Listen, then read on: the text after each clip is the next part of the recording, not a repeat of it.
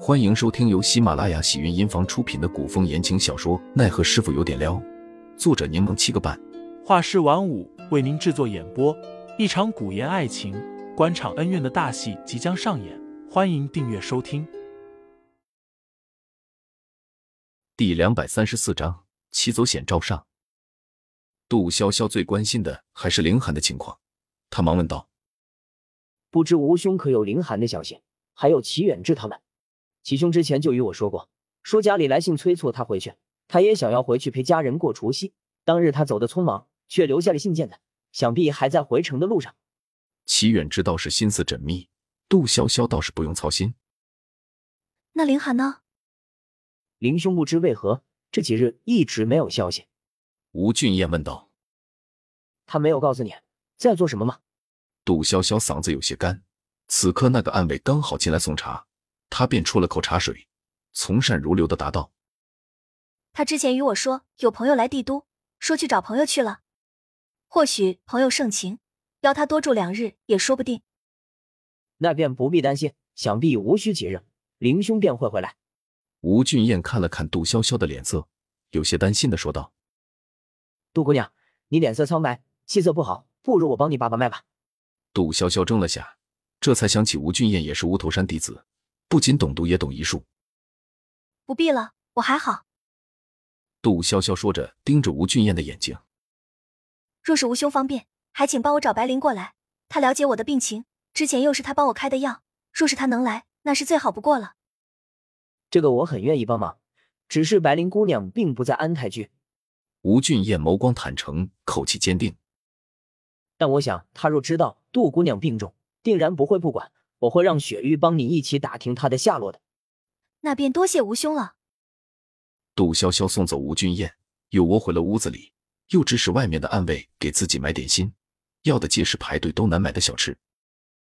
张启忠回来的时候，天已经黑了下来。张川将杜潇潇今日战绩以及接触的人、所言所行，皆详细的汇报给了张启忠。张启忠听罢不怒反笑，这才是他杜潇潇若无半点水花，波澜不惊，那便反而要注意了。杜姑娘一般人降不住，属下只得自作主张给她换了住处。没事，他要闹便让他闹，要什么东西也尽量满足。不过两天就消停了。张启忠回来时满面皮色，如今看上去却神清气爽许多。他嘴角含笑，声音中听出几分轻松。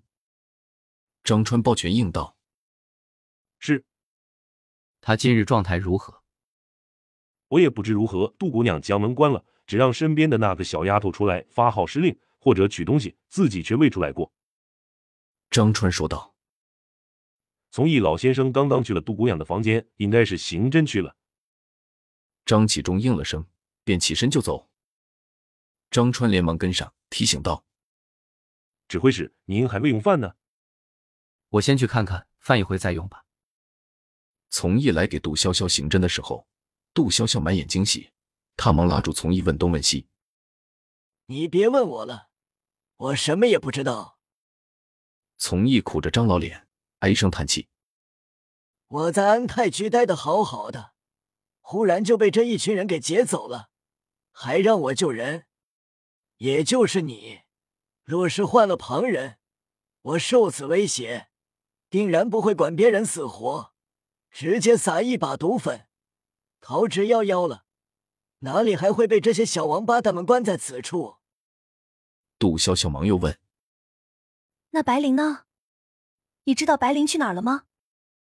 我哪知道，他一天到晚不是入深山采药，就是跑出去玩去了，每次都不带我，我从不知道他在哪儿啊。杜潇潇心里了然，半开玩笑半认真的调侃了句。怎么你俩看起来，他倒像是师傅，你倒像是徒弟。从义动了动胡子，赶紧脱衣服，我给你行了针，就要去睡觉了。我年纪大了，熬不了通宵。杜潇潇问你之前都是如何刑侦的？你这毒要不是我给你吊着，只怕风一吹，你人就嗝屁了。从义，打开银针包说道刑侦用药之事，跟你说你也不明白啊。我怎么不明白？杜潇潇将老人家拉到一旁，小声的询问道我中的是不是七日魂散散？你，：“从一眼中闪过一丝讶异，发觉自己声音太大，又压低了声音。你怎么知道？你了解这毒？听众老爷们，本集已播讲完毕，欢迎订阅专辑，投喂月票支持我，我们下集再见。